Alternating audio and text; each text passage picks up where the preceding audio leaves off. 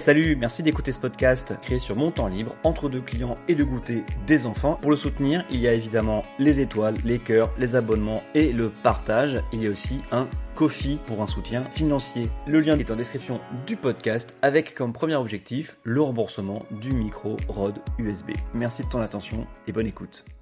Bonjour, c'est Adrien parle politique pour un épisode un peu spécial avec des invités bah ouais, il euh, y a tout qui arrive, euh, tout est en même temps. La, le boulot, j'ai la législation et puis également bah, le mariage. Je suis marié samedi passé.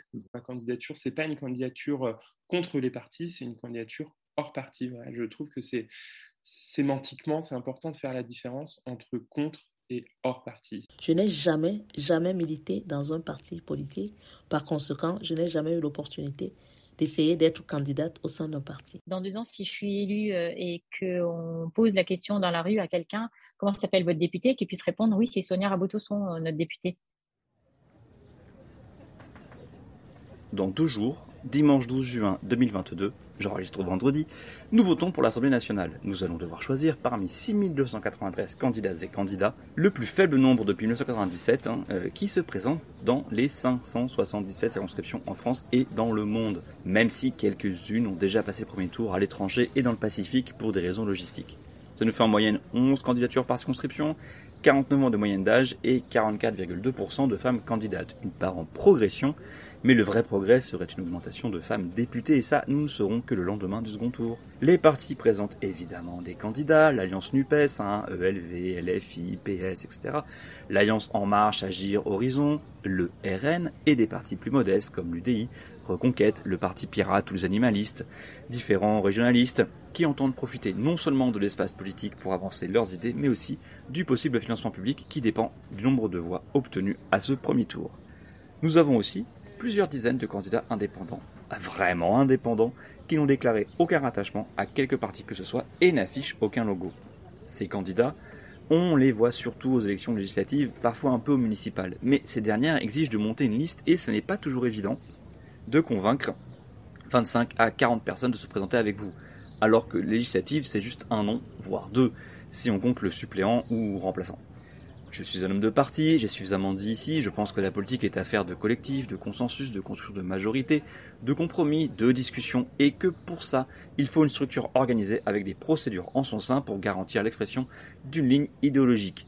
Ça fait chiant dit comme ça, mais ça me paraît nécessaire, même si je sais bien que les partis ne sont pas populaires du tout et qu'ils ne paraissent pas utiles ni nécessaires et encore moins souhaitables à une part très majoritaire de la population, y compris chez les citoyens engagés au sein d'associations, de collectifs divers ou juste via des comptes Instagram militants, des pétitions, des soutiens financiers via Tipeee ou Twitch.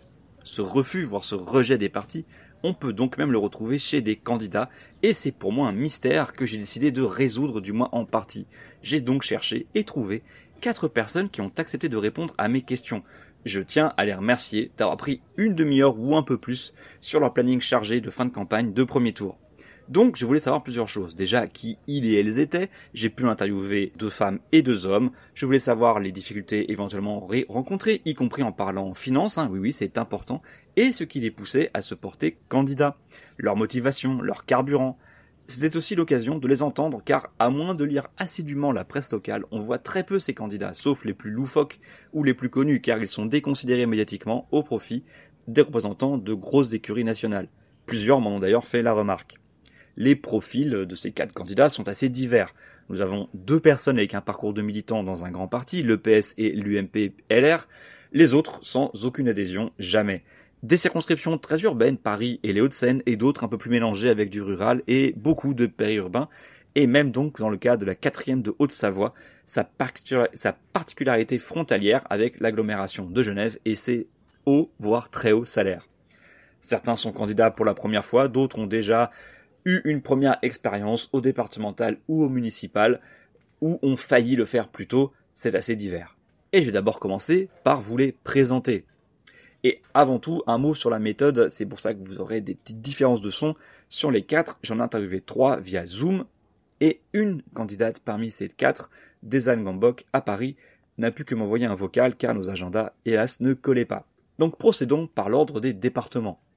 Nous avons pour commencer Yann Chailloux, 28 ans, ancien socialiste qui vit à Orléans et ancien assistant parlementaire, notamment de François de Rugy, quand il était président de l'Assemblée nationale. Il est candidat sur la deuxième circonscription du Loiret. Il défend une augmentation du nombre de tranches d'imposition pour passer de 5 à 15 avec une meilleure progressivité et une plus grande assiette. Hein. Il défend aussi l'uniforme à l'école, euh, une façon selon lui de parler d'égalité, de respect des professeurs, de réindustrialisation. Son chien Skrull nous a un peu embêté pendant l'enregistrement. C'est lui que vous entendrez gratter en fond sonore. Alors, je m'appelle Yann Chailloux, j'ai 28 ans, je suis chargé de communication pour une association qui gère des établissements euh, pour personnes handicapées. Donc, c'est euh, une association médico-sociale. Euh, et puis, je suis aujourd'hui candidat aux élections législatives sur la deuxième circonscription du Loiret. voilà, circonscription de la Beauce, Loiretaine. Ensuite, Alexandre Coard, 33 ans, quatrième circonscription de la Haute-Savoie. Créateur d'agence immobilière spécialisée en syndic, passé par l'armée de l'air au contrôle aérien dès ses 18 ans, il défend sa circonscription qu'il estime très spéciale à cause de son caractère frontalier et croit très fort en ses chances. Il se sent plutôt proche de LR, mais euh, pas les républicains d'aujourd'hui, hein, c'est plutôt de la grande époque. Vous l'entendrez, il est le plus confiant des candidats que j'ai pu rencontrer. Je m'appelle Alexandre Coard, j'ai 33 ans. Euh, je suis natif de Grenoble, mais j'ai grandi en Haute-Savoie. Et quand j'ai eu 18 ans, euh, enfin non, quand même plus tôt, je voulais devenir pilote de chasse. Donc, euh, je suis rentré dans l'armée de l'air à mes 18 ans, pas comme pilote de chasse, mais comme contrôleur de défense aérienne, c'est-à-dire que ben, on est au mm. sol et on guide les avions à travers leur mission. Et j'ai eu l'idée de créer une agence immobilière spécialisée en syndic euh, sur Admas en France. Donc, ce que j'ai fait en 2014 avec mon associé Camille, on a créé, ça s'appelle ACCE Immobilier. En fait, c'est nos initiales, Alexandre Coar et Camille Escobedo. On travaille sur toute l'agglomération d'Annemasse et le bassin genevois. Donc, en fait, ça, ça, correspond à la quatrième circonscription, là où je me présente. Et donc, ce métier de syndic, en fait, euh, bah, est très vaste, hein, puisqu'on est en rapport avec tout ce qui touche le logement. Desa Gembok, ensuite, fondatrice d'une agence de communication d'intérêt général, comme elle le dit elle-même, E et H Lab, malheureusement une agence terrassée par la crise sanitaire, elle se revendique de la justice sociale, de l'inclusivité et de l'accessibilité universelle. Elle milite au sein du comité handicap de la Fondation de France et se présente dans la dixième circonscription de Paris, juste à côté de chez moi. Oui, j'habite dans la neuvième. Euh, la dixième recouvre une partie du quatorzième et du treizième, et moi la neuvième c'est le reste du treizième. Voilà. Bonjour, bonjour à toutes et à tous. Je suis Desan Gembok, candidate indépendante aux élections législatives 2022 dans la dixième circonscription de Paris, c'est-à-dire Paris 13 et Paris 14. Pour me présenter à vous, j'aime à dire que le destin m'a donné une chance immense, celle d'être une femme, une femme noire et une femme handicapée. C'est très important de vous le préciser car tous ces attributs qui peuvent paraître des faiblesses apparentes sont devenus un moteur et ma force vitale. Je suis parisienne et je vis dans le 13e arrondissement de Paris depuis 24 ans d'abord. Et puis j'ai fait une année d'échange avec l'université de Stors dans le Connecticut aux États-Unis. J'ai créé la première agence de communication française avec une mission d'intérêt général et au service d'une cause qui est l'inclusion. Après dix ans de bons et loyaux services au sein de ma société, avec six campagnes citoyennes à fort impact social, huit salariés en CDI, près de 60 clients grands comptes accompagnés pour un revenu global de plus de 2 millions d'euros, la crise sanitaire est venue mettre un point final à cette belle aventure entrepreneuriale. Enfin, le 92, les Hauts-de-Seine, Clichy et Levallois pour la cinquième circo, avec comme candidate indépendante Sonia Rabotonson, ancienne de l'UMP très investie en son sein, d'origine malgache, elle a fait partie du Cercle de la diversité républicaine et du Conseil national des Français de la diversité, deux organes de l'UMP dans les années 2000 euh, et 2010. Elle est docteur en pharmacie et a travaillé dans les cosmétiques et dans un cabinet de maire et aussi dans la grande distribution. J'allais oublier. Oui, en fait, je suis Sonia Rabotosson, je suis euh, mariée, je n'ai pas d'enfant. J'habite à Levallois-Perret depuis 24 ans et j'ai euh, travaillé 16 ans euh, à Clichy dans le domaine des, cosmétiques. Je suis docteur en pharmacie. J'ai travaillé dans, le domaine des cosmétiques et de la parapharmacie. Euh, j'ai eu euh, en fait une expérience dans, dans la grande distribution, ce qui m'a beaucoup appris parce que ça m'a permis de, vraiment être en contact avec euh, des personnes qui, qui, voilà, qui travaillent très très dur pour nourrir leur famille. Et donc cette expérience m'a permis voilà, d'être vraiment à l'écoute aussi des problématiques qui peuvent être rencontrées par par les, par les gens en général. Ensuite, j'ai donné un nouvel essor à mon parcours en, en allant travailler dans une collectivité territoriale, euh, toujours des, des Hauts-de-Seine, euh, d'abord au sein du cabinet euh, du maire et puis à la direction développement économique et commerce. Donc, toujours en fait dans, dans, dans, mon parcours, ce qui, ce qui, ce qui ressort vraiment, c'est l'écoute et le conseil que ce soit dans mon expérience de, de, des cosmétiques parapharmacie ou euh, au cabinet du maire ou à la direction développement économique, c'est d'abord euh, l'écoute et puis ensuite le conseil pour l'orientation en fait des, personnes en fonction de leurs demandes. Je leur ai ensuite demandé pourquoi ils et elles se présentaient, qu'est-ce qui les motivait, quel était leur programme, et là je propose de simplement leur laisser la parole, toujours dans le même ordre, hein, Chaillou, Coar, Gambok et Rabotosson il y aurait, il y aurait 50 euh, raisons euh, en réalité, euh, mais s'il fallait en choisir que deux ou trois, je dirais que la première raison, c'est que moi j'ai été euh, encarté au Parti socialiste pendant cinq ans, de 2012 à 2017, et que j'en suis parti parce que le mode de fonctionnement ne m'intéressait plus, il n'y avait plus vraiment de débat. Voilà, c'est un, un, mode de fonctionnement qui aujourd'hui ne me, ne, me, convient plus, ne me parle plus. Donc je suis plus voilà, je n'ai plus envie euh, d'être dans un parti politique. Je pense que par ailleurs, les, idées politiques n'ont pas forcément besoin d'être ancrées dans un, parti pour pouvoir euh, vivre. Euh, donc on peut faire vivre nos idées politiques en dehors. Et, donc c'est ce qui m'amène à une deuxième raison qui va être une raison qu'on voit dans, dans beaucoup de, de, villages de France et de communes de France qui est ces candidats dits sans étiquette, indépendants, en réalité, ils, ont bien des idées politiques, ils ont bien une idéologie ou une philosophie politique, mais euh, ils s'engagent d'abord pour leur commune, pour leur village. Et je trouve que euh, ça manque un petit peu. Moi, je me suis engagé au, municipal en, en 2020 sur une liste indépendante à Orléans. Et je pense que justement, cet esprit qu'on a dans, des plus petits villages, eh bien, ça peut aussi fonctionner euh, dans des grandes villes. Et donc, j'avais envie de, tenter aussi l'aventure la, euh, sur une législative euh, pour, pour donner ce message-là, pour dire que c'est possible de se présenter sans parti politique, de réussir à faire quelque chose sans parti politique et finalement d'être aussi, aussi efficace qu'un parti. Bah, comme on est quand même très proche de nos copropriétaires, on a des remontées de terrain avec des, problématiques qui sont, euh, qui sont pour tout le monde les mêmes, surtout sur notre circonscription qui est très, très à part en France.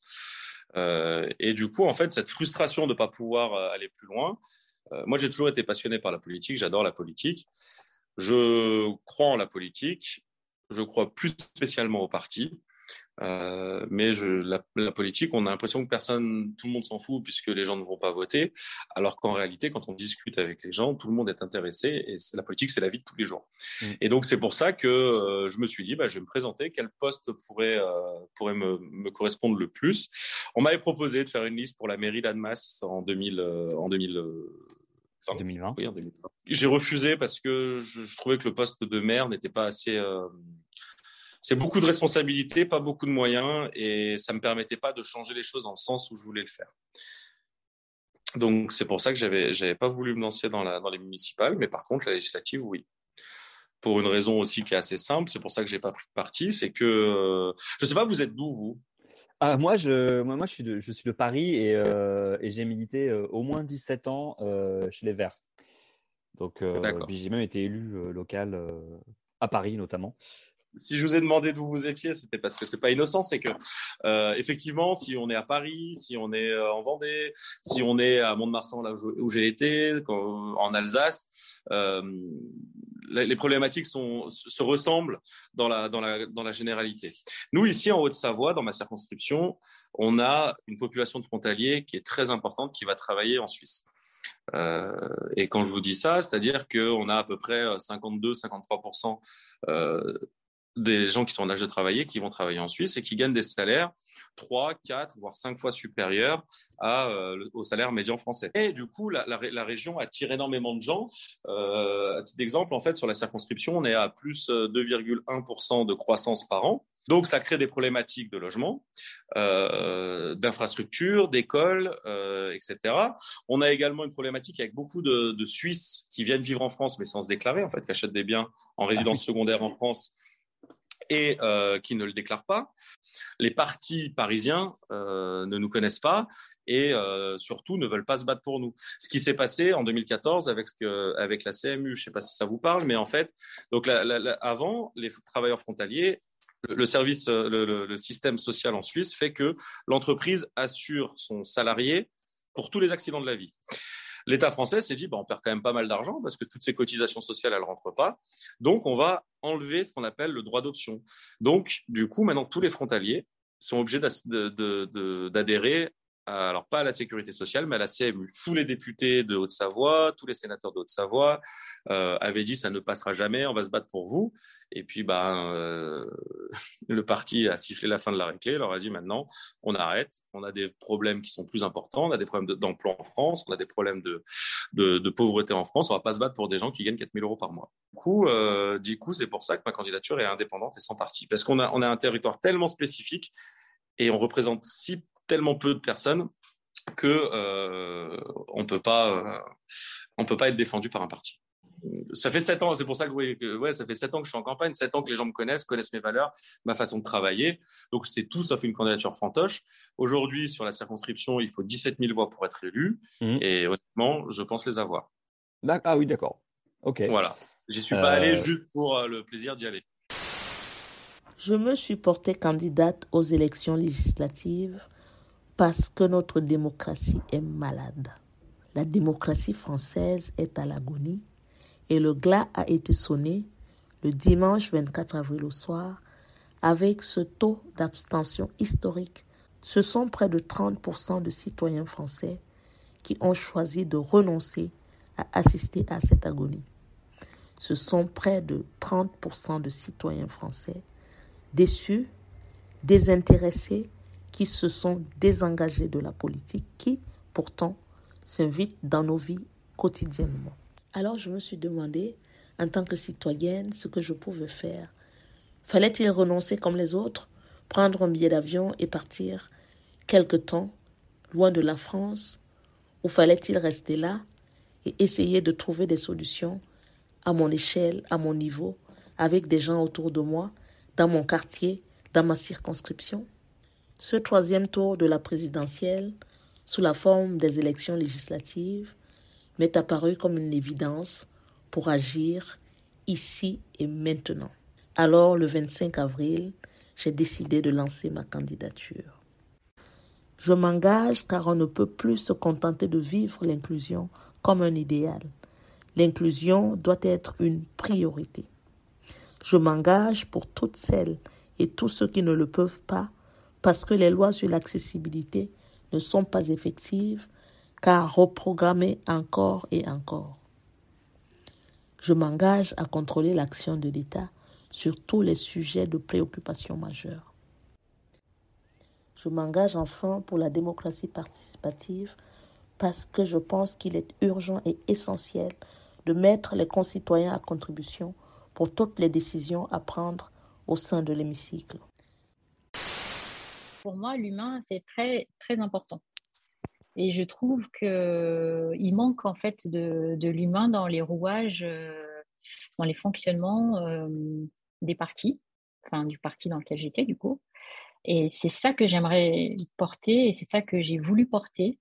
Et c'est euh, aussi la raison de mon, engagement dans, cette course législative, c'est de pouvoir apporter quelque chose de différent euh, avec cet euh, aspect humain que j'aimerais mettre en fait au cœur de, des décisions et particulièrement euh, la santé puisque je, je, je, pense à ce qui s'est passé pendant la, la, crise sanitaire.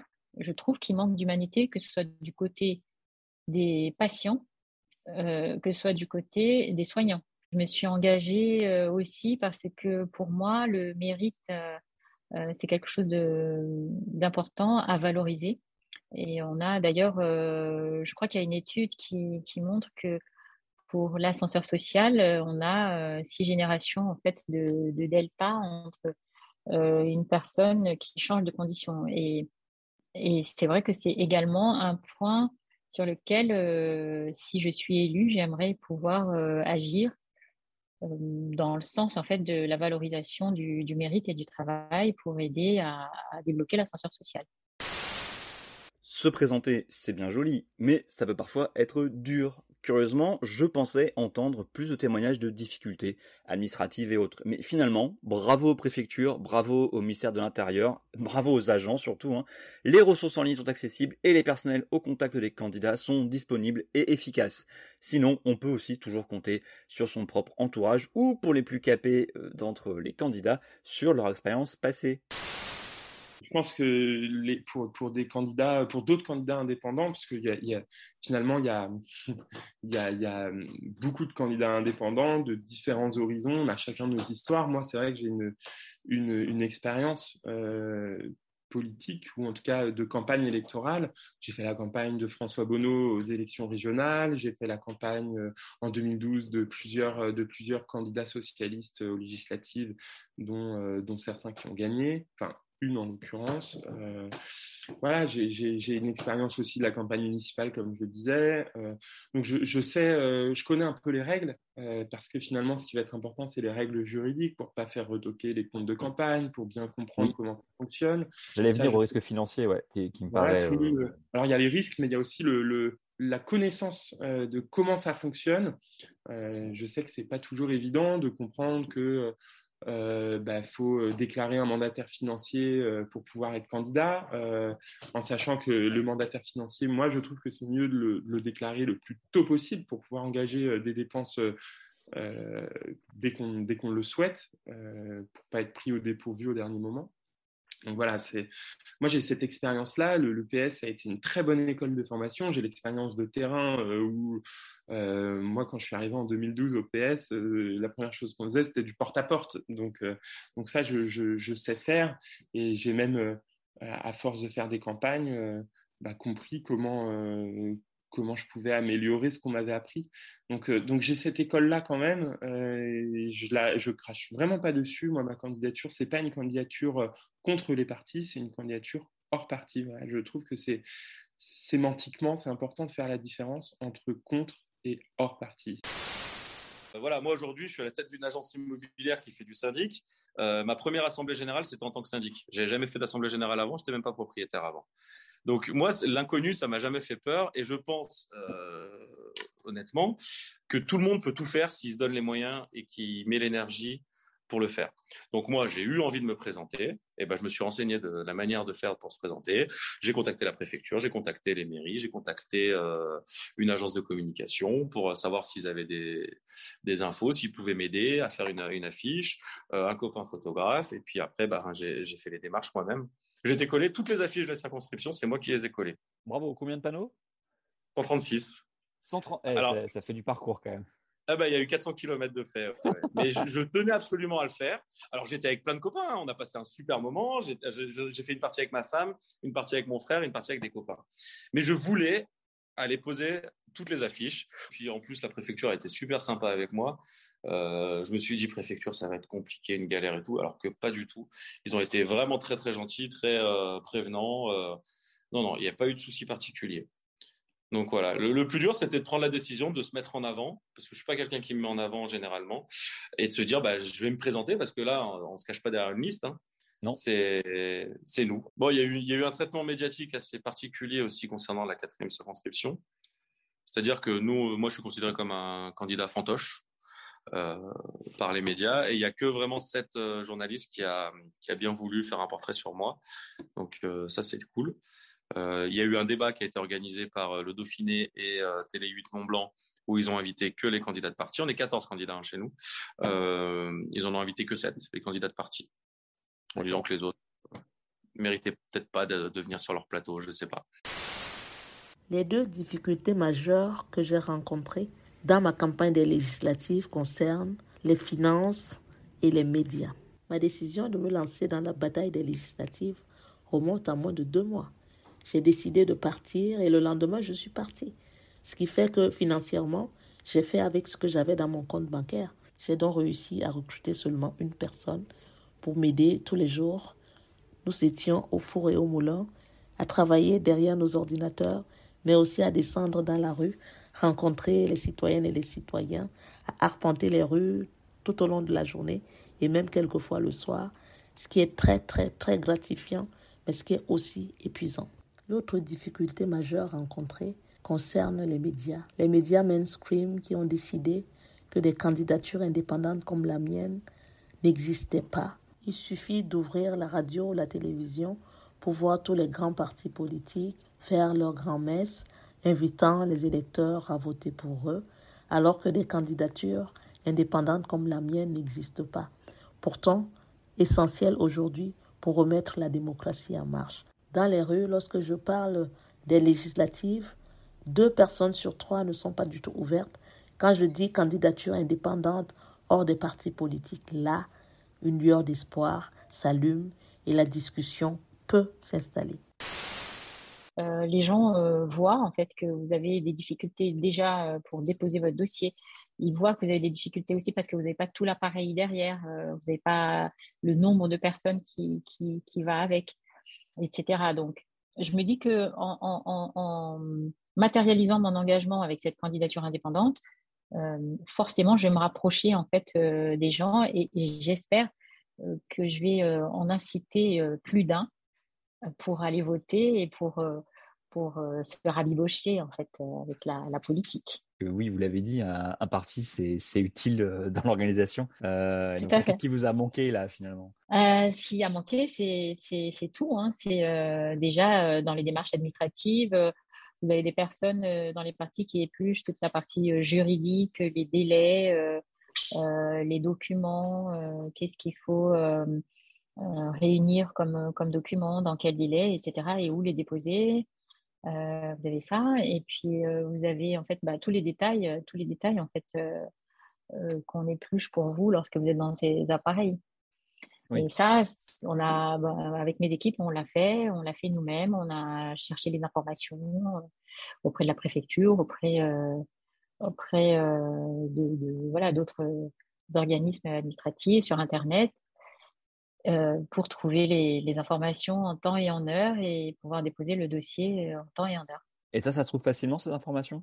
Le vadémécom du candidat, ce genre de choses, c'est ça qui, sont en ligne euh? Oui, oui, oui, ça se trouve facilement. Après, il y a des détails que. Enfin, moi, j'aime bien quand c'est précis et j'aime bien avoir les, les éléments. Et donc, après, vous avez toujours la possibilité d'aller chercher plus loin, de, de, de demander conseil auprès de vos amis qui sont euh, juristes. Euh, c'est ce qu'on a fait. D'accord. Et euh, voilà, c'est tout un ensemble de, de, personnes dans l'entourage, en fait, que, que vous sollicitez pour, pour vous accompagner parfois réduit à l'état de médaillon sur l'affiche, voire carrément absent de la photo, le suppléant ou la suppléante. Alors ce n'est pas l'argument principal d'une élection bien entendu, mais cela permet d'afficher un équilibre dans la candidature, de montrer un autre visage, de représenter un autre territoire éventuellement, ou simplement de varier l'offre politique. Qu'en disent nos indépendants de leurs suppléants, de leurs suppléantes? On les écoute. Politiquement, pour, pour l'élection présidentielle, on n'a pas fait le même choix. Euh, voilà, donc ça, ça me semblait important. Euh, ma suppléante, euh, on s'est rencontrés au mouvement des jeunes socialistes, donc on se connaît depuis 10 ans.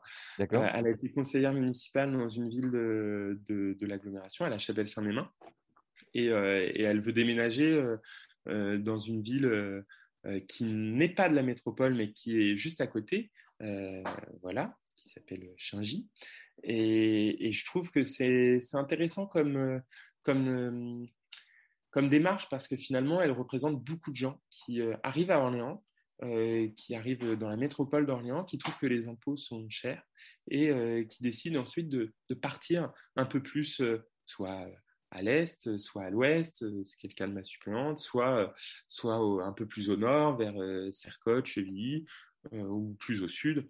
et je trouve que c'est une démarche intéressante. Et par ailleurs, elle, elle est inspectrice des finances publiques. et, moi, je, dans, mes trois grandes propositions, euh, j'ai parlé déjà des deux autres, bah, il y a celle de réinstaurer ou en tout cas de refonder euh, l'impôt sur le revenu avec euh, un nombre de tranches équivalent à ce qu'on avait à peu près sous Mitterrand, c'est-à-dire 15 tranches. Alors avec un suppléant que j'ai absolument tenu à mettre sur ma, sur ma profession de foi et sur l'affiche, puisque je vois que mes, mes concurrents l'ont pas tous fait. Non, parfois c'est un médaillon, c'est vous. Ouais, ouais, au mieux un médaillon. J'allais dire au mieux un médaillon parce que là j'ai les professions de foi des autres devant moi et honnêtement, euh, bah, Macron c'est Macron, euh, c'est Mélenchon. Euh, là j'ai l'Union des Patriotes avec Zemmour, bah, il n'y a que Zemmour et le candidat. Enfin voilà. Donc moi je voulais absolument mettre en, en avant aussi mon, mon, candidat, mon suppléant parce que je ne l'ai pas choisi par hasard. Et il n'a pas dit oui par hasard non plus. C'est-à-dire que euh, Eric, lui, il, a grandi euh, du côté du Mans, il est né dans le nord de la France, et il est arrivé dans la région il y a 4-5 ans. La simplicité pour lui, c'était de monter dans le tram le matin, d'aller bosser à Genève, de faire ses 4 ou 5 000 euros et de revenir dormir sur, euh, sur France. Mais il a, il a fait un choix contraire, c'est-à-dire il s'est engagé, il a créé euh, une société, il a créé en fait un, un café qui s'appelle le Café Ernesto, euh, et il a fait un lieu de vie. Donc il organise des comédie clubs tous les jeudis, il organise des scènes ouvertes pour les artistes qui veulent essayer de se produire. Il, il, fait vivre la ville qui est considérée comme une ville dortoir, la ville d'Annemasse. Et, il n'a pas choisi la facilité, honnêtement. Et il, il, se bat pour la circonscription. Et c'est pour ça aussi que je l'ai pris comme, euh, comme suppléant. On a des valeurs communes. C'est, vous lui avez fait la proposition comme ça, euh, autour d'un, café ou d'un demi Autour d'un euh, café, voilà. Ouais. D'accord. Ouais, Autour d'un café, je lui ai dit écoute, j'ai une idée, j'ai envie de, me présenter. Est-ce que ça te dirait d'être mon suppléant? Parce que euh, donc lui, il a le café Ernesto, mais euh, avec son associé à ce qui s'appelle le Casa Ernesto, là il y a un bar à vin qui s'appelle le Balthazar par Ernesto. Donc en fait, ils servent tous les 30-45 ans de 7 heures du matin à 2 heures du matin. Alors c'est vrai que vous avez une circonscription qui est séparée en deux villes. Euh, très dense dans, dans, les Hauts-de-Seine, dont tout le monde ne connaît pas ce coin. Euh, et je sais, parce que j'ai côtoyé une, je vais dire une camarade, parce que c'était quelqu'un qui était chez mmh Écolo comme moi à l'époque, euh, euh, qui, qui m'avait dit qu'il y avait toujours une espèce de petite mésentente, de brouille entre les deux villes, et que parfois des candidats étaient plus pour l'un d'un côté que de l'autre. Enfin, est-ce que c'est est-ce que ça, ça joue enfin, je sais pas, Est-ce que la suppléante vient de Clichy pour vous ou pas? Enfin... Oui, alors ma suppléante, elle réside à Clichy. Et moi, je réside à, Levallois. Ça, ça s'est fait comme ça. Euh, mais euh, ce sont deux villes en fait qui n'ont pas euh, exactement la même configuration, mais je trouve qu'elles sont très complémentaires. Et justement, c'est ce qui fait la, richesse de cette circonscription, c'est que voilà, vous avez deux villes différentes. Enfin, last but not least, l'argent. Tous ne veulent pas forcément dévoiler leur budget, mais c'est une composante nécessaire d'une campagne. Sans argent, pas de bulletin, ce qui est le minimum si vous voulez que les gens votent pour vous. Et mieux vaut investir dans quelques affiches, pouvoir vous rembourser l'essence des trajets, tout ça en sachant que vous n'êtes pas sûr d'atteindre les 5% des suffrages exprimés, seuil minimal pour être remboursé de vos frais. Du coup, oui, les, professions de foi, les bulletins de vote, les affiches euh, qui sont collées euh, à côté des, bureaux de vote euh, sont pris en charge par le candidat euh, s'il ne fait pas euh, ces 5% ou par l'État s'il fait ces 5%. Donc ça, c'est vraiment différent de la présidentielle. Mm. Euh, toutes, les autres, toutes les autres frais de propagande fonctionnent bah, du même, c'est la même chose, c'est 5% pour être remboursé des autres frais de campagne. Donc, si on a fait deux affiches, si on a fait des flyers à distribuer sur les marchés, bah, c'est payé par le candidat si, euh, s'il ne fait pas ces, 5%. Par ailleurs, il y a un autre moyen de financer une campagne, ce sont les dons. Mmh. Moi, j'ai eu la chance d'avoir euh, euh, une dizaine de donateurs, dont quatre, quatre, personnes retraitées. Donc, voilà, il y a souvent, on nous dit oui, les dons, c'est toujours les mêmes qui font des dons. Non, là, il y a, moi, j'ai, des donateurs très divers, des jeunes et des moins jeunes. Et, et, ces donateurs, ils m'ont permis de récolter à peu près 2500 euros là pour l'instant. On, peut encore avoir quelques, quelques dons là d'ici d'ici la fin de la campagne, mais voilà, on est, on est autour de 200 euros de, de, de dons. ce qui permet quand même d'aider à financer la campagne sur du petit matériel, sur les, les flyers. Bah, par exemple, on a fait une petite carte postale qu'on a imprimée donc à 40 000 exemplaires et ça nous ah a coûté un peu moins de 900 euros. Euh, mais voilà, c'est quand même un coût. Et ce coût, bah, c'est vrai que les dons, ça permet quand même de contribuer, euh, d'y contribuer. Il y a le coût de l'essence aussi euh, qui, est, qui, est, important. Et voilà. Et après, moi, j'ai mis 700 euros pour l'instant de ma poche. Je dis pour l'instant parce qu'on a encore, à la fin de la campagne, à faire expertiser le compte de campagne donc par un expert comptable. Et ça, ça coûte de l'argent. Et, le, le, coût, le, le coût d'avoir au moins les bulletins euh, sur la table le jour du vote. Et la... Combien? 3 000. 3 000, euros même. Parce que euh, on m'a fait des devis, mon imprimeur m'avait fait des devis euh, en fin d'année dernière, début d'année 2022. il y en avait pour 3 000 euros. Et donc, vous avez et avec, et avec l'inflation, le ah papier, etc., y a... on a 86 540 trois électeurs, si je ne me trompe pas. D'accord. Donc, et, vous avez fait le choix d'imprimer euh, en double pour l'enveloppe ou vous avez lâché l'enveloppe euh, parce qu'il y a cette possibilité D'accord. Bah, on a tout imprimé. Comment vous avez pu euh, bâtir votre budget de campagne en fait? C'est important. Oui, c'est important. Bien sûr que c'est important. Bah, après, moi, j'ai mis des fonds personnels dedans. D'accord. J'ai mis des fonds personnels dans la campagne. Ok. Et euh, donc, vous avez pu euh, tirer euh, les affiches pour les panneaux oui, alors toutes les affiches, tous les bulletins de vote. Alors après, on a fait une. Alors pour les affiches et pour la propagande, on a fait. J'ai perdu le nom, mais on a. En fait, c'est la préfecture qui règle directement la facture. Du coup, on est tombé sur un imprimeur qui acceptait de le faire. Ah, c'est bien. Ok, c'est pas, pas, tout le temps. L'État paye, mais ça peut être long. C'est ça le problème. C'est sûr. Et, sûr. Et donc, il y aura un bulletin dans tous les bureaux de vote euh, à votre nom. Il y aura un bulletin dans tous les bureaux de vote. Il y a une affiche sur tous les panneaux électoraux. Euh, c'est ce qui n'est pas le cas pour tous mes concurrents, hein, parce que en, ayant fait les 136, euh, nous on a commencé dès le dimanche minuit, donc on était forcément les premiers, mais euh, mais même le mardi et le mercredi, il n'y avait pas, il y avait pas, il y avait pas grand chose. Est-ce que vous pouvez me donner une estimation de, de votre budget et savoir c'est que vos fonds propres ou vous avez eu des dons de Non non, c'est que mes fonds, que mes fonds propres. Pour l'instant, euh, j'en suis à 10 000 euros de fonds propres. Ah oui, quand même. Ah oui. Voilà. D'accord. Bah ouais, faut payer les boîtes de com, euh, les photos. Euh. Ah non, mais c'est un beau budget, hein, parce que non, mais vous avez fait des choses en grand, quoi. D'accord. Ok. Ouais, ouais, ouais. Après, j'ai pas dépensé les 10 000 euros. Hein. C'est ce que j'ai mis pour l'instant. D'accord, d'accord. c'est ce que j'ai mis pour l'instant. Euh, parce qu'en réalité, ouais, aujourd'hui, je dois être à 3 ou 4 000 euros de dépenses à peu près. Ok. Bon, vous avez budgété très haut et vous êtes raisonnable dans les dépenses. Oui, voilà. Bon, après, euh, moi, sur la circo, on a le droit jusqu'à 70 000 euros. Alors, je ne vais pas mettre 70 000 euros. Hein, c'est ce que là, bon. euh, aucun intérêt de, de, faire ça. Mais, mais voilà, après, euh, j'ai pas de doute pour les, les 5%. Donc, c'est pour ça aussi que je peux mettre de l'argent en me disant, je vais la trouver. De... Même si c'est pas la totalité qui est remboursée. Hein. Bah, moi, c'est simple. Hein. Enfin, c'est les amis, du coup, euh, qu'on a sollicité, puisque il n'y a pas d'appareil derrière. Donc, euh, mais, euh, mais voilà, on a sollicité euh, vraiment l'entourage puisque c'est la difficulté en fait qu'on rencontre lorsqu'on est lorsqu'on est candidat indépendant, c'est qu'on est obligé de, de, de, se débrouiller, de se, dépatouiller pour, pour rechercher le financement et puis pour tout le reste, hein, pour l'administratif aussi. Quel, en fait, quel est votre budget et, qu'est-ce que vous avez dû faire comme effort en fait pour pouvoir vous présenter? Parce que un parti, ça mmh. apporte aussi cette sécurité. Et là, vous l'avez pas en fait.